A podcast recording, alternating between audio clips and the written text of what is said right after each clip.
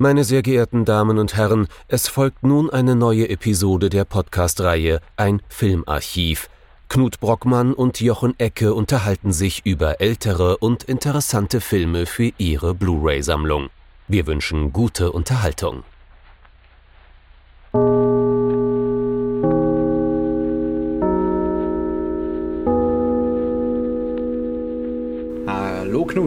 Hallo Jochen und hallo liebe Zuhörerinnen und Zuhörer zu einer neuen Folge unseres Filmarchivs. Ja, wir waren jetzt so lange wieder im fernen Osten und im weiten Westen unterwegs.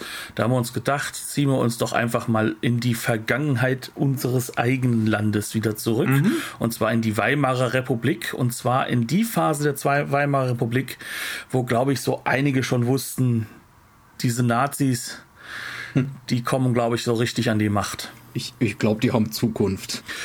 Und zwar leider. ja, natürlich. Ja, ja. Was haben wir uns denn genau angeschaut? Es soll heute gehen um Mädchen in Uniform aus dem Jahr 1931. Das heißt also äh, aus einem Jahr, wo man definitiv schon böse Vorahnungen haben konnte. Von äh, und jetzt wird's schwierig. Ich, ich, es ist ein Künstlername, ne? Der Vorname nicht. Ich nehme an deutsch ausgesprochen, obwohl Österreich-Ungarn Leontine und dann beim Nachnamen wahrscheinlich Sagan aber vielleicht auch Sagan. Aber ich sage jetzt einfach mal Leontine Sagan. Gut, äh, ich werde wahrscheinlich Sagan sagen, weil ich das wieder vergessen werde. Aber ja, äh, österreich-ungarische Regisseurin ist, glaube ich, in Wien geboren. Deswegen äh, mhm. liegt das auch nah mit der deutschen Aussprache des Vornamens. Und ähm, ja, ist eine Regisseurin, die relativ schnell wieder von der deutschen Bildfläche verschwinden wird. Ich glaube, dass dieser Film auch darstellt, warum. Und ich kann mir auch gut vorstellen, dass wir anhand also nicht des Films qualitativ, ne? Das sollte man jetzt nicht in den falschen Hals bekommen. Nee, eher, äh, dass sie politisch sehr deutlich nicht mit den Nazis auf einer Wellenlinie mhm. gelegen ja. haben dürfte. Drücken wir es so aus. Und auch nicht mit ihren geistigen Vorgängern, nämlich der preußischen Welt. Die wird hier nämlich ganz schön aufs Korn genommen. Preußisch-Wilhelminisch, ja. Mädchen in Uniform. Weit weniger Kink als so mancher vielleicht befürchten würde.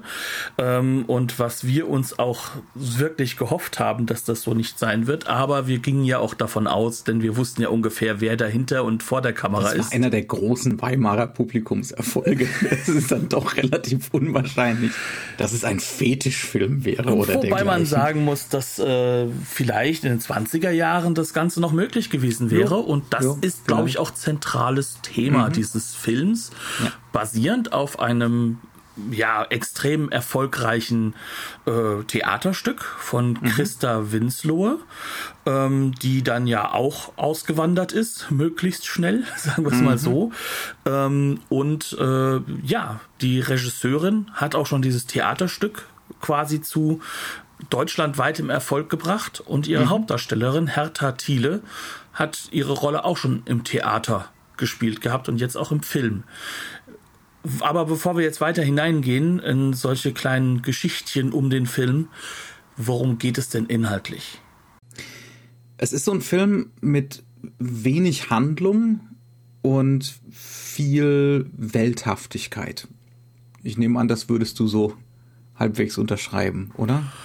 Ich glaube, man kann die Handlung durchaus relativ schnell zusammenfassen. In, in drei, vier Sätzen zusammenfassen. Nicht das, was passiert im Film, ja. sondern nur, was die Handlung ist. Genau, es geht um die 14,5-jährige Manuela von Meinhardis, die nach dem Tod ihrer Mutter, das Ganze spielt in den 20er Jahren, ähm, also nicht ne, Contemporary in den 30ern, die nach dem frühen Tod ihrer Mutter von ihrer Tante in einen Mädchenstift abgeschoben wird und äh, sich dort erstmal zurechtfinden muss. Das heißt also, wir kriegen erstmal so eine ziemlich klassische, zumindest einigermaßen klassische Fish out of water Situation. Ne? Wir erleben mit ihr diesen Mädchenstift, wir erleben mit ihr die Oberin, die namenlose Oberin des Stifts, gespielt von Emilia Unda, ähm, die die preußischen und wilhelminischen Werte vertritt. Das heißt also,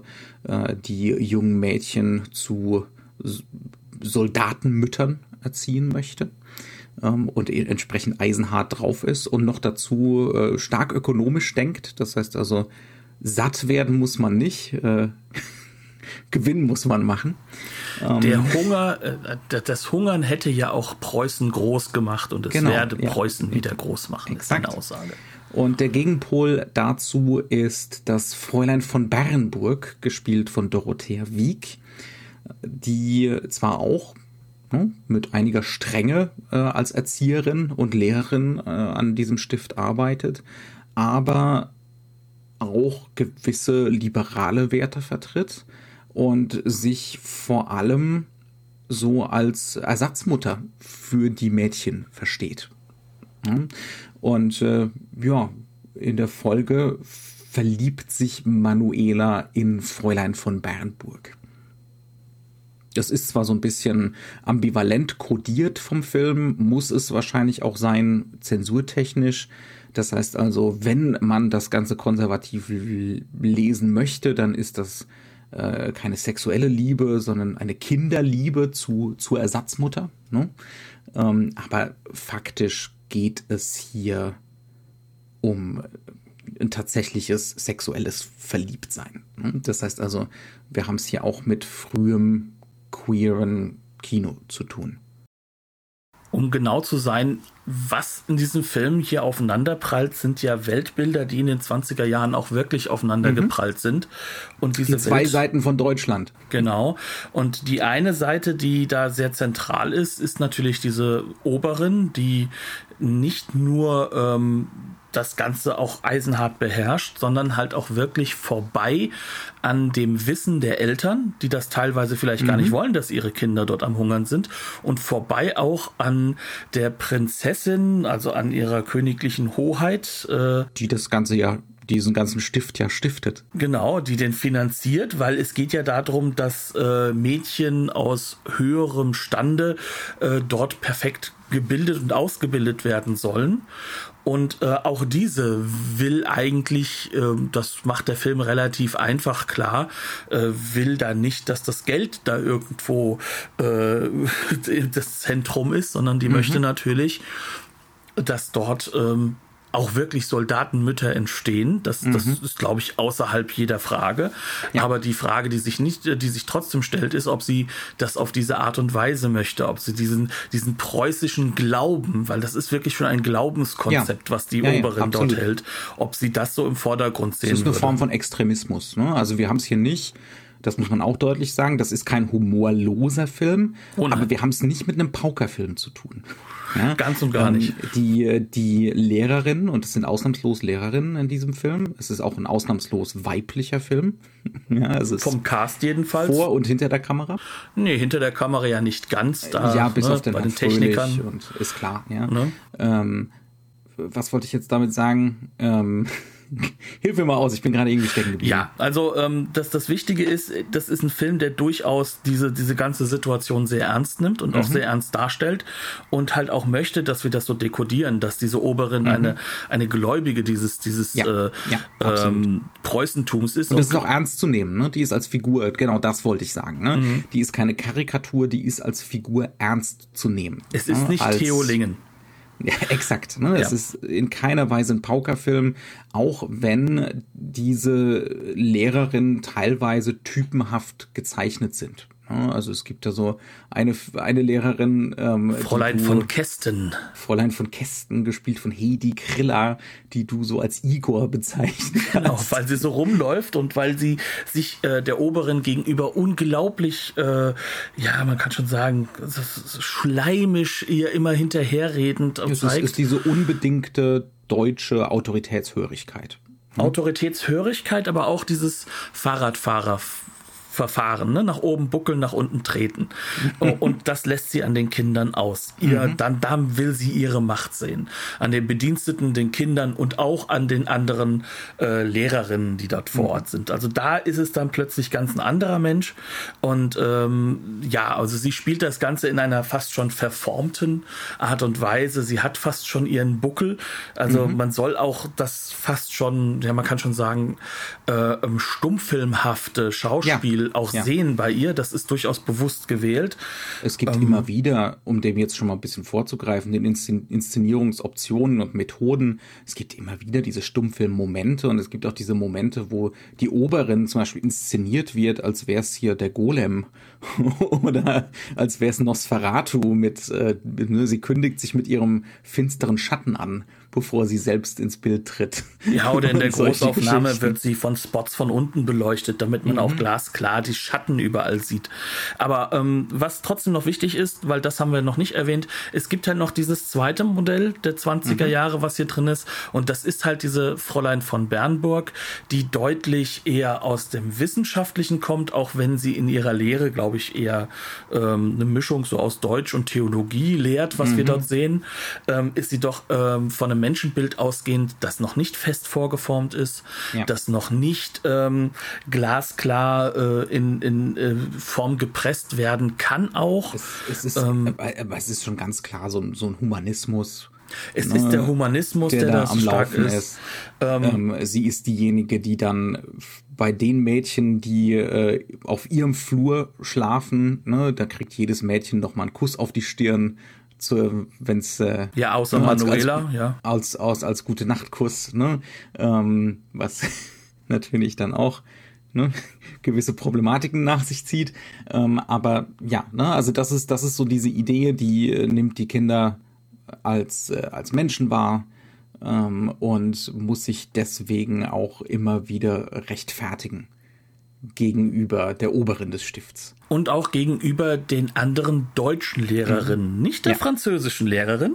Mhm. Das ist auch ein ganz, ganz faszinierendes Bild, was da aufgemacht wird. Die Engländerin ist so, die hält sich halt zurück. Ne? Also mhm. es gibt äh, Muttersprachlerinnen, die natürlich die Sprachen beibringen sollen, denn es mhm. ist obere Herrschaftskaste. Ja, es sind um alles Adlige. Ne? Es sind alles Adlige. Ja. Ähm, aber, aber die Französin ist dann diejenige, äh, die dann durchaus halt auch sich ihre eigenen Gedanken macht. Das wird auch immer deutlicher, mhm. je länger der Film läuft. Mhm. Aber ähm, bei den Deutschen ist, generell, ist, sie die einzige. Genau, das ist generell was, was der Film ähm, sehr, sehr geschickt macht. Ne? So verschiedene quasi so Bevölkerungsgruppen zu zeichnen. Ne? Also der Film geht auch wirklich in die Vollen mit Dialekt. Und äh, das, das Dialektale steht selten für sowas Tumbes oder Doves, sondern eher für sowas, wo die Menschen mehr bei sich sind. Ne? Ähm, also und wo sie teilweise auch herkommen, wo einfach ja. noch klar gemacht wird, dass das noch, dass dieses, dieses Deutsche Kaiserreich und alles mhm. drum und dran und auch was danach gekommen ist, diese Weimarer Republik, dass das plötzlich was riesengroßes ist, ja. aber eben dieses Preußische dem aufgefropft wird. Mhm. Ja. Mhm. Und jetzt, jetzt reden wir mal darüber, also was da gegenübergestellt wird. Wir haben es eben schon gesagt, wir haben dieses Wilhelminische, ähm, das Preußische, was schon ins äh, teilweise eben in, ins Faschistische mündet. Ne? Also hier geht's auch ganz stark um Blockwart-Mentalitäten und was alles verboten ist und das Eisenharte. Es ist die Frage, ob es darin mündet oder ob es auch für das Faschistische der Jetztzeit steht. Ja, ja, also das durchweht den ganzen Film. Auch schon wieder, das ist wieder so ein Film der Ahnung, der eigentlich schon weiß, was los ist ne? und, und wohin die Reise geht. Ähm, das, das ist definitiv in dem Film schon auch wieder, ne, gerade, natürlich, wir haben unsere, unsere, unseren retrospektiven Blick da drauf. Ne? Wir wissen, was kam und dann fühlt sich natürlich alles an wie äh, die, die dunkle Bedrohung im Hintergrund. ja, aber, aber der Film weiß es wirklich. Er weiß es. Wobei man auch wirklich sagen muss, das ist ja nicht nur der Film, sondern auch das Theaterstück. Mhm. Und die sind dezidiert für etwas, die stehen für etwas, was die 20er Jahre hatten. Der spielt ja mhm. Anfang der 20er Jahre, sozusagen ja. am Anfang einer Zeit, in der durchaus das Menschenbild liberaler wird. Mhm. In der durchaus auch die Sexualität extrem liberal wird. Und gerade in mhm. Berlin, also gerade in diesem Nukleus des extrem preußischen. Zeitschriften, also ne, Wochen- und Monatszeitschriften für ich sage jetzt mal, ne, im, im Duktus der Zeit Menschen mit anderen Lebensentwürfen gibt. Ne? Also zum Beispiel mit klar lesbischem Publikum frei verkäuflich. ja. Ähm, ja. ja, und wo das Ganze ja auch im, im, im Abend- und im Nachtleben halt ja auch, äh, mhm. da wird mit ja kokettiert. Ne? Ganz also, konkret stattfindet ne? und auch äh, sich in der Mode niederschlägt. Ähm, absolut. Ne? Und ähm, das hast du jetzt halt einfach sozusagen, auch, das ist ja retrospektiv, weil das ist jetzt 1931 mhm. schon ist vollkommen durch. durch. Ja. Ne? Mhm. Wir haben schon wieder eine gewisse Hörigkeit und dann kommt so ein Theaterstück von einer ich weiß nicht, ob sie damals offen lesbisch gelebt hat, aber von mhm. einer lesbischen Autorin, von der Christa ja. Winslow, ja. Ähm, die dann später halt auch ganz berühmt wurde, weil sie dann ja auch mit einer amerikanischen Reporterin dann halt auch verheiratet war, was halt auch mhm. noch sehr oder Quasi zusammen war. Ja, also ne? damals ja. noch zusammen. Äh, da merkt man wieder, in unserer Zeit geht man gleich davon aus, dass mhm. das normal ist, dass das dann halt verheiratet ist. Das ist dann zu dem Zeitpunkt noch nicht der Fall. Ähm, aber äh, wo dann sich das dann ja auch wieder, wieder zeigt in den Stärken von beiden. Mhm. Ähm, und jetzt bist du hier an der Stelle, äh, an der du sagen kannst, klar, natürlich ist das ist das ein Rückblick. Und natürlich steht dann das Preußische für etwas, was jetzt wieder im Kommen ist und was jetzt die Macht übernommen hat. Und zwar gerade über dieses äh, Mädchen. Ne? Stift. Ja. Ne? Mhm, ja. Und, und das, das wird in dem Film von Anfang an klar gemacht, dass es hier darum geht, hier geht es darum, dass die Mädchen in ein bestimmtes Rollenbild, eine gewisse mhm. Norm reingepresst werden sollen. Also um genau zu sein, eines der ersten Bilder ist, wir sehen als allererstes marschierende Soldaten und dann wird in einem sehr merklichen Schnitt, und der soll ruckelig und merklich mhm. sein, auf die Mädchen. Das ist Montage. Das ist, genau, ne? auf die Mädchen geschaltet, äh, sozusagen geschnitten, die dann halt auch im Stechschritt marschieren dürfen, mhm. äh, aber in ihre Schule hinein da, ne? also in ihr, ihr, in ihr Stift ja. Haus mhm. und äh, Stiftungshaus. Und das ist halt eben im Kern das, was der Film erstmal uns mitgibt als allererstes Thema hier. Das mhm. ist eine Gleichstellung. Ja. Und diese Oberen da oben, das steht für etwas, was mit soldatischem Denken, mhm. mit Obrigkeitshörigkeit und Co. zu tun hat. Und schau ganz genau hin, und, kennst du das nicht. Und dann nach und nach halt auch mit, äh, mit was Unnatürlichem. Ne? Also es geht darum, das ist ein ganz großes Thema des Films. Es geht darum, den Kindern im Prinzip Bedürfnisse abzuerziehen oder ihnen Repression anzuerziehen. Es geht, ja. es geht darum, dass die Repression die Normalität sein soll. Genau, das soll die, exakt, ne? Ähm, das fängt an mit Essen. Also es wird ihnen Essen vorenthalten und dementsprechend sind ganz viele von den Dialogen der Kinder untereinander handeln vom Essen. Also warum kann mir meine Mutter nicht ein große Schinke schicke, mhm. zum Beispiel. Warum, Dein Pfälzisch warum, ist sehr hessisch. Warum, warum darf die das nicht? Ähm, ne? und ich würde den doch teilen. Ja, das Hause, ist das Problem. Ja, zu Hause äh, war der Streuselkuchen so dick und solche Geschichten. Ne? Das einerseits. Aber andererseits dann eben auch äh, Sexualität. Ganz, ganz spezifisch. Ne? Die findet hier heute würde man sagen, ne, das, das fällt wunderbar zusammen. Damals äh, galt die Metapher, glaube ich, noch nicht ganz so sehr mit dem In the Closet. Aber das, das ist hier was ganz Explizites. Relativ früh im Film sind wir im Ankleidezimmer der Mädchen, wo jeder eben seinen eigenen Spind hat, jede ihren eigenen Schrank hat. Auch im ähm, Falle von Ilse, äh, also Ilse von Westhagen, das ist eine der Figuren, mhm. ist es durchaus, glaube ich, glasklar gesagt, gezeigt worden, dass sie eigentlich für die Jungs stehen soll, die natürlich in einem Mädcheninternat oder in einem Mädchenstift nicht sein können. Ja, wobei die schon auch queer gecodet ist. Ne? Also du kannst es queer sehen, du kannst es auch so sehen, dass sie im Endeffekt eigentlich schwul sein soll, denn sie ist die einzige, die für einen Mann äh, erstaunlicherweise für einen Mann, wo wir das gar mhm. nicht mehr verstehen können, ja, ja. Äh, schwärmt, nämlich für den großen Hans Albers. Hans, Hans Albers, Albers, der so viel Sexappeal hat. Wie, wie es kann man nicht mehr Ganz, sich vorstellen heute. Ne? Kann, es, es ist unglaublich, aber Hans Albers, der Mann mit dem unglaublichen Sexappeal, und das hat man da eben im Spind hängen, ne? ähm, sozusagen als Pin-Up, aber da muss noch drüber ein Stück blankes Papier, damit es die Lehrerin nicht sieht. Genau. ja, ähm, aber die, äh, die, die Schülerin gegenüber ähm, hat auch ganz explizit Bilder von einer Schauspielerin da drin hängen Ja, Andere ähm, schauen sich dann wiederum Männerkörper an, schauen, diese Szenen, genau, ne? ja. die nee, und dann ist das natürlich das große Bohey, dass man ein Bild hat von ähm, ja von, von, einem Sexualakt zwischen Mann ja. und Frau in einem in einem der Bücher. Das heißt also, hier werden alle Varianten abgebildet. Ja, genau, also es, es wird es wird ähm, mit einer unglaublichen Leichtigkeit und mit sowas spielerischem weibliches Begehren gezeigt und das ist äh, fluide. ja, ähm, und das gilt für sämtliches Begehren in dem Film. Sagen wir jetzt mal gar nicht so weibliches Begehren, sondern der Film hat ein grundsätzliches Konzept von Begehren, das äh, im Prinzip so keine Geschlechterdualität kennt. Ne? Und deswegen war es mir so wichtig, bei der Ilse von Westhagen genau diese Fluidität mhm. hin zum Männlichen. Mhm. Was, was bei vielen der Frauenfiguren, die haben dann auch teilweise männliche Frisuren ne, oder sehr, sehr stark auch androgyne Frisuren. Ja.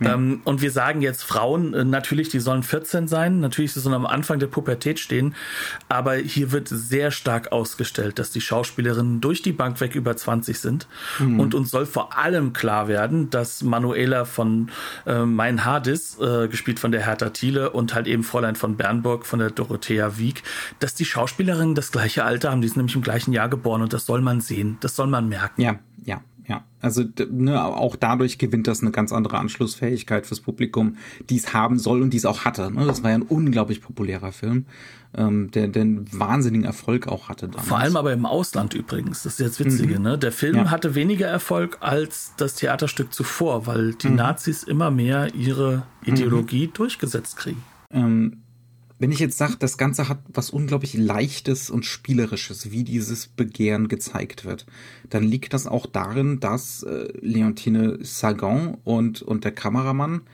Männer sogar, Namen, das sind zwei die Stück. Männer, ja, deren ja. Namen mir gerade entfallen sind, ist jetzt auch mal wurscht. Reimer Kunze ähm, und Franz Weihmeier bei The Power of EMDB.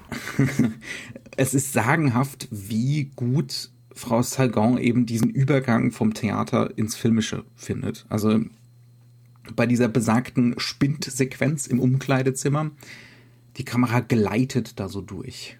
Ja, in, so einem, in so einer ganz langsamen Fahrt.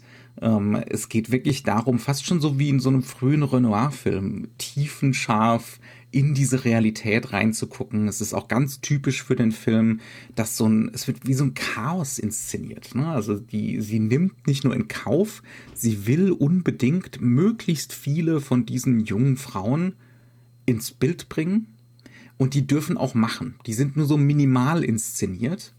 Ja, ähm, sondern es geht darum, da darf auch mal jemand aus, äh, aus dem Bildkader fallen. ja, ähm, da darf mal was irgendwie äbsch angeschnitten sein. Ähm, das, das führt nur dazu, dass so ein Gefühl von so einer unerhörten Lebendigkeit da entsteht. Und die hat auch heute noch ihren Effekt. Ja, also das, das fühlt sich überhaupt nicht an. Wenn man so manche Sachen andere aus den 20ern und 30ern guckt, dann ist das wie durch so, einen, so ein Fernglas in eine andere Welt zu schauen. Aber hier hat man immer wieder das Gefühl, ja, das sind Jugendliche. Das ist, ne, und das, das fühlt sich echt und authentisch an, ähm, weil die Kamera eben und weil die Methoden, die Inszenierungsmethoden ähm, so eine Freiheitlichkeit auch für den Zuschauer schaffen. Ne? Und deswegen, deswegen bemühe ich auch gerne den Herrn Renoir und äh, dann auch so ein bisschen den Herrn Bazin, ne? weil es geht um diese Idee von, man soll überall hingucken, man, man soll diese Welt irgendwie erfassen, man soll in die Gesichter schauen. Es geht nicht nur um die eine zentrale Protagonistenfigur, ne, ähm, die hier in Szene gesetzt wird, sondern äh, es geht immer wieder, immer wieder wird in die Tiefe gestaffelt, immer wieder kriegen wir 15, 15, 20 Gesichter in den Frame gesetzt. Es geht auch nicht ja. um so eine Art narrative Linearität in der Szene, sondern mhm. das narrative Element ist da, aber es geht vor allem halt auch um das Jetzt, also um einfach mhm. um diese, um das Erkunden des Moments und ja. äh, das ist so eine zentrale Strategie, die dieser Film mitträgt. Ja. Also der, der ist sowieso kein linear erzählter Film in der Hinsicht, dass das stringent wäre, sondern äh, es ist ein Film, der seine wenige mal, Handlung... Wie viel Zeit vergeht. Ne? Genau. Über den Film hinweg. Monate, ist es ein Jahr, sind es nur ein paar Wochen? Es Tage. Ist wirklich Tage. Es ist schwierig zu sagen. Ja, ja. Das Zentrale ist, dass dieser Film ähm, sich zum einen sehr, sehr stark auf seinen Ort beschränkt. Dass mhm. er extra einen echten Ort nimmt, den er umdressiert oder umbaut. Ne? Ähm, ja. Also um genau zu sein, das ist ein, ein, ein äh, Internat oder, oder, oder, ein Kinderheim, was hier umgebaut wird, um halt eben dieses Stiftgebäude auch in gewisser Weise realistisch darzustellen, um mhm. auch eine Welthaftigkeit darzustellen. Also ja. dieses On-Location-Ding, was halt auch bei Renoir sehr, sehr stark schon im Vordergrund mhm. steht, zu haben. Ähm, auf der anderen Seite hast du aber halt dann, dann immer diese Möglichkeit, ich halte mit der Kamera möglichst vieles fest. Ich versuche mit der Kamera in den Raum mich zu bewegen, um auch möglichst vieles und Breites von diesem Raum mitzunehmen. Ja, ja. Und damit halt einfach äh, so eine, so eine Zeitmomentaufnahme halt einfach zu schaffen. Mhm. Und ich suche die tiefen Gänge, ich suche die, die Treppenhäuser und ich nutze die dann auch. Ich stelle dann nicht einfach nur zwei Figuren in so einem Zweier hin, ne, Nahaufnahme oder wenn es sein muss sogar Großaufnahme, ähm, sondern ich, ich habe diese ganzen Schauspielerinnen und äh, die waren dann da auch ne, eingesetzt. Die sind dann da auch immer, immer wieder zu sehen. Also immer wieder Menschenmengen, nicht ornamental, sondern als Individuen. Ähm, und und die, die Saigon ist auch ein großer Fan davon, anstatt so im Sinne des Continuity Editing zu schneiden, nehmen wir mal an, eine Figur kommt zur Tür rein. Ne, wir haben einen Dialog zwischen zwei Figuren, eine dritte Figur kommt zur Tür rein. Der Standard wäre, wir schneiden zur Tür. Ne? Ähm, aber hier wird geschwenkt. Es wird durch den leeren Raum immer wieder durch den leeren Raum geschwenkt. Nicht motiviert von einer Figurenbewegung oder so, sondern im Fluss. Wir schwenken rüber zur Tür, wir schwenken zu einer anderen Figur gnadenlos. Ja? Also das, das sind Sachen. hier eine ganz, ganz ästhetische Entscheidung, weil der ja. Schwenk ist schwerer. Also mhm. ich sag mal, selbst heute wird das ja eher so gelöst, dass man das über den Schnitt löst, weil es halt einfach ökonomischer zu drehen ist. Aber jetzt müssen du wir uns noch Kontrolle die damalige die Laufzeit, ne? Genau, wie lange dauert die Szene? Ne? Ähm, denn ich schneide, dann kann ich überall mal ein paar Sekunden rausfräsen, ähm, kann da Tempo reingeben und so weiter und so fort. Ne? Und du hier musst die Schärfe nicht mitziehen. Ja. Und du hast vor allem keine Kamera, die gefühlt eine Tonne wiegt und ja. müsste in so einen halben Lastwagen durch, durch das Gebäude schleppen. Nein, das ich ist. Meine, wir ähm, reden hier von ziemlich frühem Tonfilm. Ne, 1931. Wir haben gerade mal zwei, zweieinhalb, ja, 28, ja. 29. Ja, ne, und wir sind Tonfilm. nicht im Atelier. Wir ja. sind nicht im Atelier. Ja, also und nicht wir immer. Haben trotzdem eine irrsinnig mobile Kamera, ja, die, und die wahnsinnig abenteuerlustig ist und dann, dann schreit alles in mir, warum hat die nur einen Film gemacht? Quasi. Sie hat eigentlich drei gemacht, aber die beiden danach äh, waren leider mäßig erfolgreich und sie war selber nicht zufrieden damit und dann ist man halt wieder ins Theater gegangen. Ja, aber vielleicht ähm, liegt das nur daran, dass du so schreist, weil du ihre Theaterstücke, ihre Inszenierungen natürlich heute nicht mehr sehen kannst, ja, nicht? Ja, ähm, weil, und das ist halt eben das Interessante, ich kann mir das nicht so anders vorstellen. Sie hat ja vorher das Theaterstück auch inszeniert.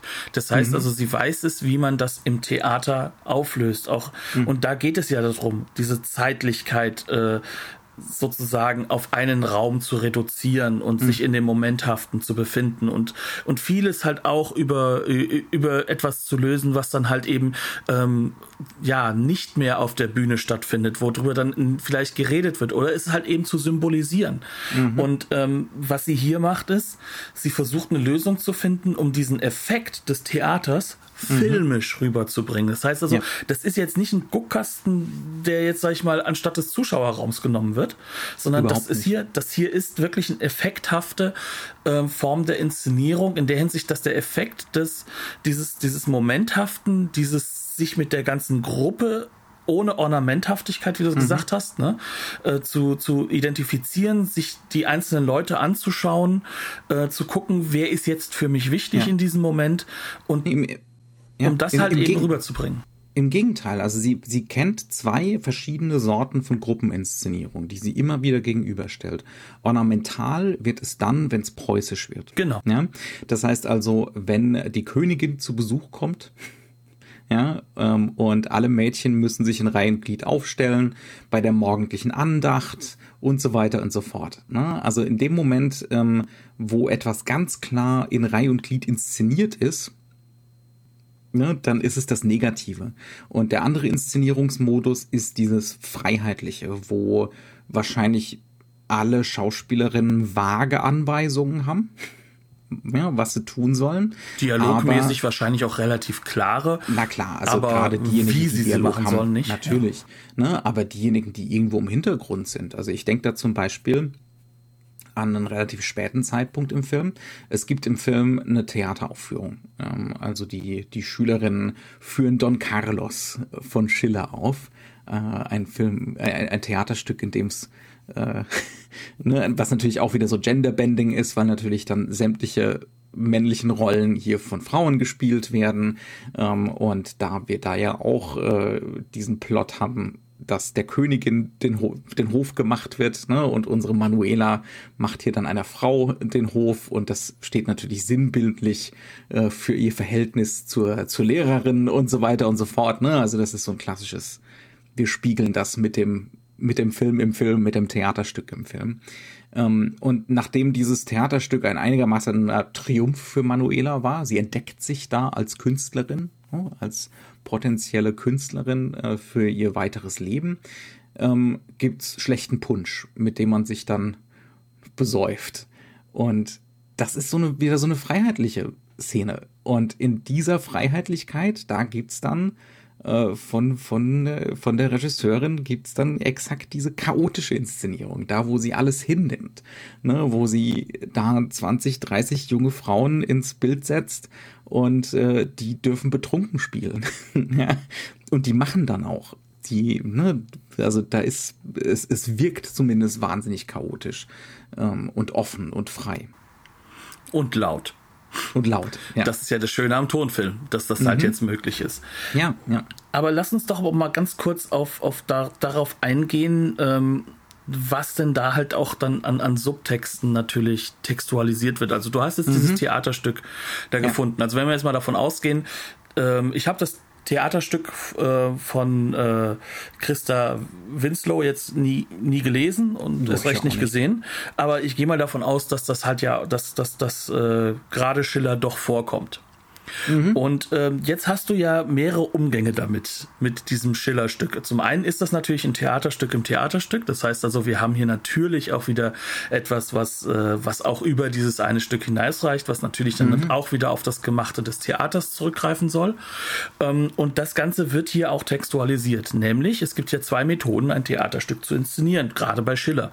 Bei Schiller kannst du natürlich durchaus äh, das romantisch-emotionale in den Vordergrund heben, was äh, mhm. den Texten auch eingeschrieben ist. Oder du kannst, wie die Lehrerin, die das Ganze halt ein, ein trainieren lassen, ich nenne es wirklich mhm. trainieren, äh, ja. kannst äh, sagen, ja, das war jetzt nicht ganz schlecht gespielt, aber das nächste Mal bitte deklamier mehr. Das muss genau, deklamiert weniger werden. Emotionen, mehr deklamieren. also im Endeffekt, äh, es macht auch nichts aus, wenn man eine Figur vorliest, einfach mhm. nur. Weil es soll gar keine Emotionen drin sein, denn dann passiert nur was ganz Gefährliches, nämlich dass dann eine der Damen aus dem Publikum, die als Gäste dabei sein dürfen, dann irgendwann sagt, ja, also es ist natürlich wichtig, dass wir die guten deutschen die Klassiker, Klassiker eintrainieren, ja. aber, aber dieser Schiller, der war ja auch grenzwertig. ne? Also sozusagen, dass die, dass sie gar nicht ja. verstehen, ähm, dass ihre großen deutschen Klassiker, ähm, das waren ja. auch Blockbuster-Autoren der Emotionalität, gerade Schiller, gerade mhm. Goethe. Ne, das waren so Leute, die haben natürlich äh, aus heutiger Sicht würde man sagen, wirklich, äh, das waren Blockbuster ihrer Zeit. Und, und die sind auch auf Emotionen gegangen. Das war sogar zentral. Darum geht es bei den beiden Herren da ist auch. auch jede Menge anderer Sprengstoff, gerade bei Schiller, ne, der ja weitaus subversiver unterwegs war ähm, was, was eben dann in den 20ern und den 30ern immer noch explosiv. Ne? Ja, aber das ist ja, und die sind ja auch nicht ja. die einzigen. Also wir, wir haben ja, äh, also eigentlich besteht ja die deutsche Literatur, die großen Klassiker, mhm. nicht gerade wenig aus Emotionalisierung. Das ist, es, mhm. es passt halt nur nicht in eben dieses Korsett, was ihnen jetzt mhm. aufgedrückt wird, ja. was ja eine Form von Nationalismus wieder aufbauen soll, der ja, sag ich jetzt mal, in der, in der Lebenswelt von Schiller und, und, äh, und anderen jetzt auch nicht so da war. Ne? Also dieser mhm. Nationalgedanke ist ja relativ neu für Deutschland als Deutschland. Ähm, und jetzt hast du da eben diese, diese Doppelungsfigur drin und du siehst dann halt auch, wie versucht wird, eigentlich Schiller das wegzunehmen, was Schiller ist. Mhm. Auf der anderen Seite aber hast du natürlich nur, nur weibliche äh, Schauspielerinnen. Also mhm. hast du halt auch dieses Gender-Bending-Element drin. Und dann kommt halt wieder was rein. Ne? Und das, das, das landet dann eben wieder drin, nämlich äh, die, die Erotisierung, ne? die, äh, die durch das Deklamieren eigentlich rausgeboxt werden sollte. Sagt Aber die Oberin dann auch irgendwann, oder es wird gesagt, dass die Oberin dann meint, dass sie ja auch schöne Beine hätte, die Manuela. Ja, ja. Da habe ich ja auch innerlich, also da, da musste mhm. ich wirklich groß auflachen, dass gerade der Spruch von der Frau Oberin Von der Frau Oberin kommt. Mhm. Ja, ja, absolut. Ja. Ähm, na, also es, äh, es brodelt. Ne? Und das, und das schafft diese Inszenierung in der Inszenierung. Ähm, und darum geht's, dass dann da an der Schraube so weit gedreht wird, dass es dann eben überkochen muss. Und das ist dann auch so der Höhepunkt des Films, quasi, ähm, wenn Manuela betrunken relativ deutlich macht äh, vor der Oberin, dass sie in ihre Lehrerin verliebt ist ähm, und dass das ihre Königin ist. Ne? Also nicht äh, die tatsächlichen, sie möchte nicht die tatsächlichen Hierarchien anerkennen, sondern ihre Königin ist äh, diejenige, in die sie verliebt ist. Also es, ne, auch da ist der Film, du hast im Vorgespräch In Your Face genannt, aber ne, er ist halt relativ deutlich. Er bringt beide Themen da zusammen. Der, das Anti-Autoritäre und und das, äh, ne, dieses progressive, queere, also, Moment. Um, um das halt auch nochmal ein bisschen klarer zu machen, warum auch In Your Face. Also dieser mhm. Film ist ja aus dem gleichen Jahr wie der von uns ja vor kurzem besprochene Coole Wampe, in dem ja auch mhm. Hertha Thiele ebenso brillant wie hier schauspielert. Ja, ähm, ja fantastisch. Auch das ja. ist eine Katastrophe, kann man schon sagen, wie sie durch ihre Verweigerung mit den Nazis zu arbeiten quasi nie wieder schauspielerisch, äh, ja, wirklich zum Tragen kam, äh, wenig während des Zweiten Weltkriegs und auch nicht danach. Hm. Ähm, wie sie auch übrigens in der BRD dank Coole Wampe und ihrem sehr, sehr li klar linken Gestus äh, äh, gemieden wurde. Ähm, aber du hast es jetzt halt in diesem Film so, dass der natürlich auch dieses politische, glasklar auch Linke mit sich trägt, mhm. aber er ist kein ja. Avantgarde-Film. Ja. Das ist halt eben der Unterschied zu Kohle Wampe. Kohle Wampe ist avantgardistisch und natürlich halt durch seinen eigenen Ornamentik der Masse auch, auch sehr, sehr glasklar möchte er dir ja auch sozusagen was beibringen.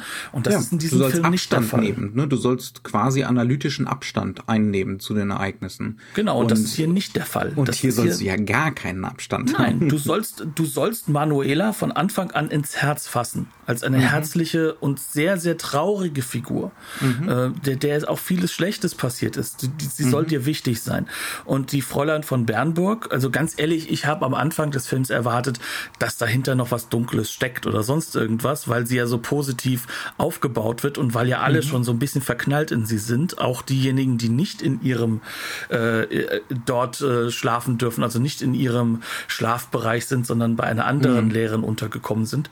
Ähm, und hier hast du dann halt einfach so diese Situation, ähm, dass auch diese natürlich, also du machst dich mit ihr sofort gemein, ja. mit ihrem Menschenbild. Natürlich auch vor allem aus unserer heutigen Sicht, weil wir das natürlich auch in uns tragen, aber auch, weil diese Figuren natürlich emotional getragen sind. Ja. Und also die Emilia Unda, also als Oberin, das ist ein, gegen Ende menschlich gebrochen ist, aber durchaus ein, ein, teilweise ein unerträgliches Monstrum, wenn sie da mhm. so sitzt. Mhm. Und so wird sie auch inszeniert. Das mhm. soll emotional sein und die, das will auch die Frau Under, dass du sie nicht aber magst. Aber dieses ne, mit, mit Manuela sein ist einfach genau dieses, und das, das ist das Geniale an diesem Film, das kann, glaube ich, jeder im Publikum, egal welcher pol politischen Orientierung, ne, irgendwie halbwegs nachvollziehen. Dieses, ne, äh, jetzt vielleicht nicht die ganz großen Nazis, aber ähm, dieses sich auflehnen, das Anti-Autoritäre, das die, den eigenen Bedürfnissen nicht nachgehen können. Man will die ganze Zeit mit ihr zusammen out of the closet. Ne? Also nach dieser ersten, ähm, nach dieser ersten gute Nacht-Kuss-Sequenz ähm, diese Idee, die sie dann später auch ausspricht, ne, ähm, dass das dann furchtbar schlimm ist, dass dann noch eine Tür zwischen ihr und der Lehrerin ist, nachts. ja, man, man will mit ihr natürlich nicht, ne, aus heutiger Sicht wäre das, ist es natürlich auch alles zutiefst verwerf, wäre das zutiefst verwerflich, würde es dann natürlich zu einer wirklichen, ne, Beziehung zwischen den beiden kommen oder so. Ne? Aber diese Idee von out of the closet und den und die eigenen Bedürfnisse irgendwie stillen können, ähm, sei es jetzt nach Essen oder Nähe oder äh, Sinnlichkeit oder Sexualität. Ja, ähm, das macht der Film wahnsinnig gut, das so zusammenzuführen. Äh, ja, wir, so wir müssen sich das jetzt vielleicht auch an, anhören mag. Wir müssen aber, uns aber auch gleichzeitig immer wieder gewahr machen. Jeder im Publikum weiß, dass diese 14-jährigen Mädchen 23 sind und das ja, wird natürlich. klar gemacht. Ja, es geht darum, dass diese, dass diese Figuren, es geht hier um ihre Sexualität, es geht nicht um ihr Alter. Das, mhm. das ist ganz, ganz wichtig und es ist auch ganz wichtig, dass wir jetzt nicht so tun, als ob das jetzt ein Publikum in, äh, in der Zeit nicht aufgefallen mhm. wäre. Ja. Also es ja. ist nicht so dieses Runterschminken wie in den USA, ja. um, um irgendwie irgendwo da noch äh, mit der eigenen verklemmten Sexualität trotzdem diese, diese Teenie-Filme machen zu können. Also wovon der Film tatsächlich ja auch vollkommen frei ist, ähm, ist, ist äh, ne, der berühmte männliche Blick. Der, der findet hier praktisch nicht statt. Ne? Ähm, sondern es Du, du guckst nee, gerade nee, so, nee, als würdest du, als würdest ich du Ich habe dir im Vorgespräch gesagt, dass ich Zahnschmerzen habe. Was mir auch sehr leid tut. Ähm, Nein, das ist wirklich, äh, das ist jetzt ein intrinsisches Gucken des, des kurzen Ziehens. Also ich denke da zum Beispiel an eine wirklich super tolle Inszenierung, Mise en scène Geschichte, relativ früh im Film, im Waschraum, im Bad. Da kriegen wir eine Aufsicht, wirklich so von der Decke die Kamera fährt zurück und öffnet nach und nach nur diese Szene. Alle waschen sich oder lesen Magazine, äh, schrubben sich gegenseitig den Rücken ähm, oder kneten die Beine durch und solche Sachen. Ne? Und das hat alles, ähm, das hat alles was durchaus Sexuelles ne? und sich erproben ähm, und eine Nähe und eine Intimität also Aber da kommt das Pubertierende schon raus. Ne? Absolut, ja. Das ist eine, das ist alles, wo es, worum es in dieser Szene geht. Die hat ganz wenig, so wie ganz viele Szenen in diesem Film, wenig so in so einem ganz engen kausalen Sinn zur Handlung beiträgt. ja. Ähm, aber da ist kein männlicher Blick auf diese Körper.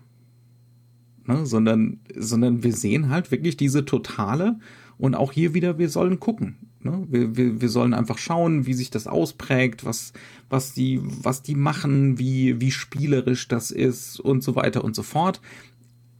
Wobei man dazu sagen muss, das ist hier nicht zärtliche Cousinen, das ist keine Sexszene, ne? sondern Absolut das ist nicht. Pubertät. Es geht um die Darstellung von Körperlichkeit und Pubertät in diesem Moment, ohne eben, und das, das wird wirklich so spürbar, ohne so einen männlichen Blick da drauf.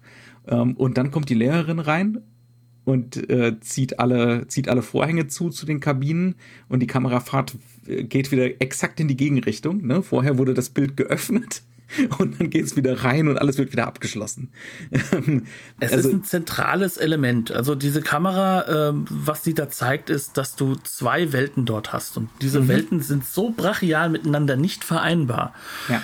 Das ist am am Ende, ohne dass wir das jetzt zu sehr jetzt als Spoiler markieren müssten, eines Selbstmordversuches mhm. benötigt, dass die Oberin dann wirklich halt auch und das sehen wir dann extra auch nicht im nicht mit ihrem Gesicht, sondern eben als Rückenbild, mhm. ähm, dass diese dann gebrochen wird in ihrem eigenen Glaubensmodell. Und und dass ich das Thema Glauben so hochhalte, hier geht es nicht um die klassische Religion, sondern es geht um den Glauben an verschiedene mhm. ähm, ja, Aspekte, wie man, wie man leben möchte. Also ja, ja. wir hatten ja zum Beispiel auch als Gegenpol dieses, dieses, äh, diese Bilder äh, mit den Mädchen, wenn sie dann den gute Nachtkuss bekommen, ja, also die, die knien da auch wie vor einer Beichte, ne? Also das mhm. ist, auch das ist religiös überhöht und sie schauen nach oben zu ihrer Lehrerin. Das ist, das ist was Religiöses, das ist was mhm. Befreiendes, was da stattfindet.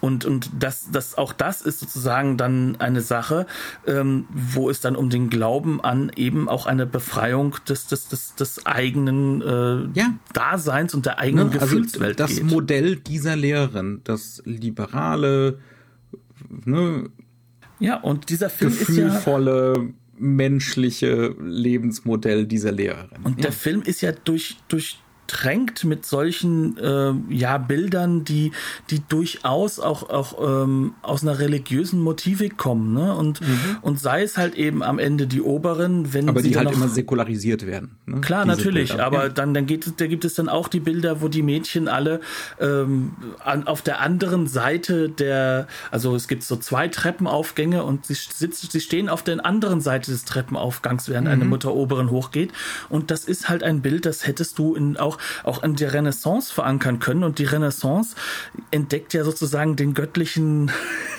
äh, den, göttlichen Spark im Menschen selbst. Ne? Also Im, da geht es um die Individu und in der Individualisierung, also diesen ja. individuellen Lebensentwürfen, mhm. die dann so leicht anfangen, so rauszukommen.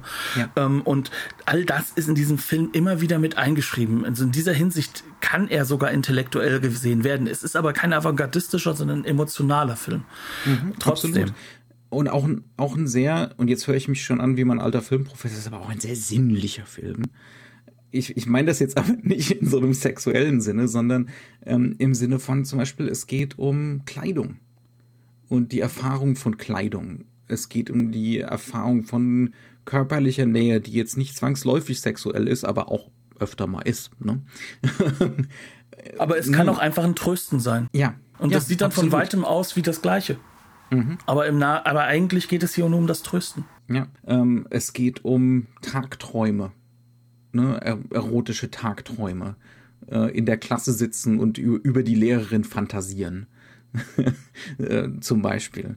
Ähm, äh, und da findet der Film immer wieder Inszenierungsmethoden, mal unglaublich modern mit dieser Mise en scène und dieser freiheitlichen Kamera und mal ähm, ziemlich genial auch im Umgang mit den alten Mitteln des Stummfilms. Da haben wir noch gar nicht so drüber geredet, so richtig. Ne? Ich hatte die ganze Zeit versucht, wie wir das hinkriegen, diesen, diesen Weg dahin noch.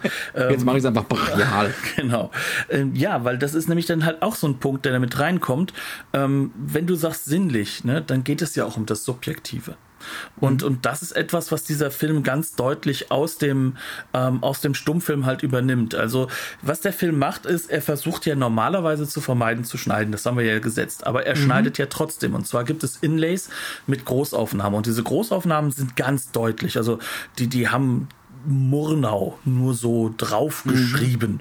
Das sind Stummfilmbilder und das sind das sind Bilder, in denen Murnau geht das Datum oder Papst. oder Papst, ja sehr viel Papst. Mhm. Ähm, aber es sind Bilder, worum es geht, ist, es sind Großaufnahmen, die sind vollkommen losgelöst vom Setting und haben ihre komplett eigene Ausleuchtung und sind Reaktionsbilder. Es sind mhm. Reaktionsbilder, die zeigen sollen, wie jetzt eine Figur sich in diesem Moment fühlt. Innerlichkeit, ja. Ja. Was, die, was ihre Innerlichkeit ist. Das kann sein, die Oberin, die in einem vollkommen ausgeleuchteten, hellen, taghellen Raum sitzt und in der Großaufnahme plötzlich ist alles duster und dunkel und es gibt es mhm. nur Spotbeleuchtung von unten, die sie so ein bisschen, du hast so gesagt, so der Golem-artig, ne? Oder Nosferatu. Oder Nosferatu-artig ja. in den Vordergrund mhm. heben. Das können aber auch Bilder sein von, von äh, schockierten Reaktionsblicken von zum Beispiel Fräulein von Bernburg oder eben von Manuela von äh, Meinhardis, also von der Hertha Thiele ähm, die dann auch genutzt werden, dass die dann mal gegeneinander geschnitten werden. Das heißt also, mhm. wir schneiden obwohl die beiden gar nicht im gleichen Raum als sind. Montage, als ne? Montage. Nicht als Schuss Gegenschuss. Ja. Als Montage zwischen, äh, von der einen Person zu anderen hin, um halt auch gleich darzustellen, ja, natürlich, da geht es auch um eine sexuelle oder auch über eine Liebe. Also wir müssen das ja nicht nur rein versexualisieren. Es geht hier auch um eine romantische Liebe. Mhm, ne? ja. Also auch hier wiederum, ne? Also es gibt einen Grund, warum gerade äh, der, dieses Theaterstück aufgeführt wird von diesem mhm. Herrn Schiller. Ähm, es, es geht aber auch darum, darum, dass sie eine Gleichartigkeit haben, weil sie ja. der gleichen menschlichen Ideologie folgen, obwohl sie unterschiedlich sind. Also mhm. Manuela steht ganz klar für, für diese künstlerische Art und Weise, ja. für eine Künstlerin, während äh, die Fräulein von Bernburg, das ist von Haus aus eher eine, ja nicht eine wissenschaftliche, aber eine eher intellektuelle Persönlichkeit. Mhm. Und sie steht auch dafür, für dieses eher intellektuelle, auch eher ja. ähm, reflektierende. Aber da werden sie gleich gleichgesetzt, gleich äh, geschossen sozusagen, im wahrsten Sinne mhm. des Wortes. Ja, und zwar ja. durch ganz klassische Montage ja. im russischen Sinne, aber halt auch im Stummfilmsinne. Aber, aber so präzise gemacht, ähm, dass du halt ich glaube, es wird auch teilweise überblendet, ne, dass die Gesichter ja. ineinander übergehen. Ja. Und es ist dieselbe Linse, es ist dieselbe Ausleuchtung, so dass ne, die beiden miteinander verschmelzen. Quasi, ja. Und ne? sie sind beide komplett ja. gleich ausgeleuchtet und es passt weder zum einen noch zum anderen Raum. Ja. Und diese, aber diese Reaktionsshots, die werden uns halt über den Film andauernd gegeben. Mhm. Und sie sind halt zum einen dieses Stummfilmelement natürlich. Sie sollen noch einmal die Emotionalisierung, also die emotionale Situation der Figur, wie sie das, was wir zusammen wahrnimmt, mhm. gerade wahrnimmt. Ja. Ja. Aber sie soll auf der anderen Seite natürlich auch dieses, diesen Montageeffekt haben, der uns natürlich äh, mit dieser Person halt auch ähm, konfrontiert. Mhm. Also mit ihr dann konfrontiert aus dieser Gruppe heraus als Einzelfigur. Und das sind natürlich auch Effekte, die sind, die passen in die 20er Jahre, mhm. in die, in, auch, auch, auch in die, ähm, ja, ich sag mal, in, in, in, die, in den kompletten Kunstdiskurs der 20er Jahre. 1931 ist ja jetzt gerade erst nach den 20ern, wenn wir mal ehrlich sind. Ne? Ähm, und gleichzeitig nutzt sie das aber mit einer ja, schau mal, wie soll ich es ausdrücken? Also man sieht diesem Film kein Erstlingswerk an. Nein, nein, so fühlt sich's überhaupt nicht an. Das ist das Krasse dran, ja, ja. Und das, also das, das wirkt so wie das reife Werk von jemandem, der schon fünf Filme vorher gemacht hat. Ja. Wo vielleicht dann halt mit reinkommt, dass natürlich ihr, ne, da, da kommt dann wieder das Chauvinistische auch dieser Zeit mit rein. Äh, ihr wird ja ein Mann als, als künstlerischer Leiter noch nebendran gestellt mit dem Karl Fröhlich, der mhm. natürlich ein hocherfahrener Regisseur ist, ähm, der auch als, als Handwerker durchaus dann halt auch mit den neuen Machthabern gut zusammenarbeiten kann später. Ähm, ja, ja. ja aber, aber, aber natürlich ist das dann so eine Sache, wo natürlich die Handwerker ne, mit reinkommen. Und äh, ja. wir dürfen nicht vergessen, als Theaterregisseurin ist die Frau ja auch schon. Mhm. Natürlich. Hoch natürlich, ja. erfahren. Das heißt ja. also gerade diese Bereiche der Mise en scène, das ist ja für sie eine Erweiterung ihres mhm. Arbeitsfelds äh, mhm. und dann natürlich weglassen von anderen Dingen, die sie natürlich im Theater lassen muss, die natürlich dann das Theater als Kunstform ausmachen. Ja. Ne? Also ich möchte das jetzt nicht so sagen, dass das Theater das kleinere wäre. Oh Gott, oh Gott. Ich möchte nicht mit deiner Frau aneinander geraten und sie hat ja auch recht. ähm, ja, aber ähm, das ist, glaube ich, so das Zentrale und das macht diesen Film halt auch spektakulär. Mhm. Auch wenn ich persönlich und privat weiterhin, und das haben wir im Vorgespräch auch gesagt, mhm, das ist ja okay. Ähm, privat halt natürlich ähm, im gleichjährigen coole Wampe, der natürlich außer der politischen ja. Ideologie und, und halt Hertha Thiele äh, ähm, nichts gemein hat, aber das ist dann dann doch eher my cup of tea. Das mhm. ist dann für mich interessanter, weil es mir über diese Zeit noch ein bisschen mehr gibt. Ähm, auf der anderen Seite schauen wir mal da drauf, wie offen noch noch über äh, Queerness, über mhm. ähm, ja auch, auch, auch reine Homosexualität, aber überhaupt über Sexualität. Also ja. nehmen, nehmen ja. wir doch mal Queerness und Homosexualität mhm. raus, eine reine sexuelle Identitätsfindung. Was bin ja. ich überhaupt als Mensch? Ne? Was, was mhm. ist dieses körperliche Ding in mir auch? Ähm, so offen wird mhm. bis in die 60er nicht mehr darüber geredet werden. Natürlich nicht. Also das ist im Film. Das ist auch heute noch. Ähm, ich habe jetzt bei der, der sogenannten Erstsichtung. ähm, es war relativ spät abends. Ich war müde. Ich war mir nicht sicher, ob ich den Film durchhalte. Ich habe gebannt bis zum Schluss ohne ein Gähnen davor gesessen. Es ist, äh, es ist völlig irre. Also ich persönlich fand es sensationell. Ähm. Es, es, ist auf, auf der Ebene des, desjenigen, also des, des, des filmhistorischen Blickes definitiv sensationell. Es greift mich halt nicht so sehr wie ähm, wirklich dann dieser ganz, ganz direkte politische Diskurs in, mhm. in, an den anderen ja. Filmen. Ja. Aber das ist eine private Sache. Das hat nichts mit der Qualität des Films zu tun. Ja. Ja. Und, also ähm, ist auf jeden Fall. Ähm, er, übrigens, ich fand ihn null langweilig. Nur, dass wir das ja. auch nicht ja. falsch verstehen. Ne? Alles gut. Ähm, ja, äh, und dann kommen wir zu unserer, äh, zu unserer Schande, zur nationalen Schande, sozusagen. was ist das Bärtchen, was da plötzlich bei dir da kommt, du? Das ist ja komisch. nee, wir reden, wir reden jetzt mal über die Blu-ray. Ähm, wir haben das nicht auf äh, einer in Deutschland veröffentlichten Blu-ray gesehen, mal wieder. Ne? Wir haben das deutsche Filmerbe in Deutschland restauriert mit deutschen Staatsgeldern. Wird schön eingeblendet vorher. Äh, bei wem ist es zum ersten Mal auf, auf Blu-ray erschienen? Äh, beim British Film Institute. beim Post-Brexit British, British Film Institute. Ja, ähm, es ist, es ist immer, es ist wirklich ein Jammer. Äh, was, was mit dem, was in Deutschland mit dem Film läuft. Aber gut, das ist. Äh, ja, gut, also es, es sind ja Versuche da, ne? Also die Monau Stiftung genau, wir, macht wir restaurieren gute viel, Arbeit. Ja. Aber dann, äh, dann mangelt es an der PR. Ich drück's mal so aus. Äh, die beste äh, Metropolis-Box ist von Eureka. Ähm, die beste, auf, die beste Möglichkeit auf DVD damals M zu schauen, ähm, war aus, äh, aus England. Ähm, dort waren komplette, also eine komplette DVD mit ZDF-Interviews, mhm. die untertitelt wurden für die Engländer drauf. Mhm. Und diese ZDF-Interviews, die habe ich auf keiner deutschen Veröffentlichung jemals hm. zu sehen bekommen.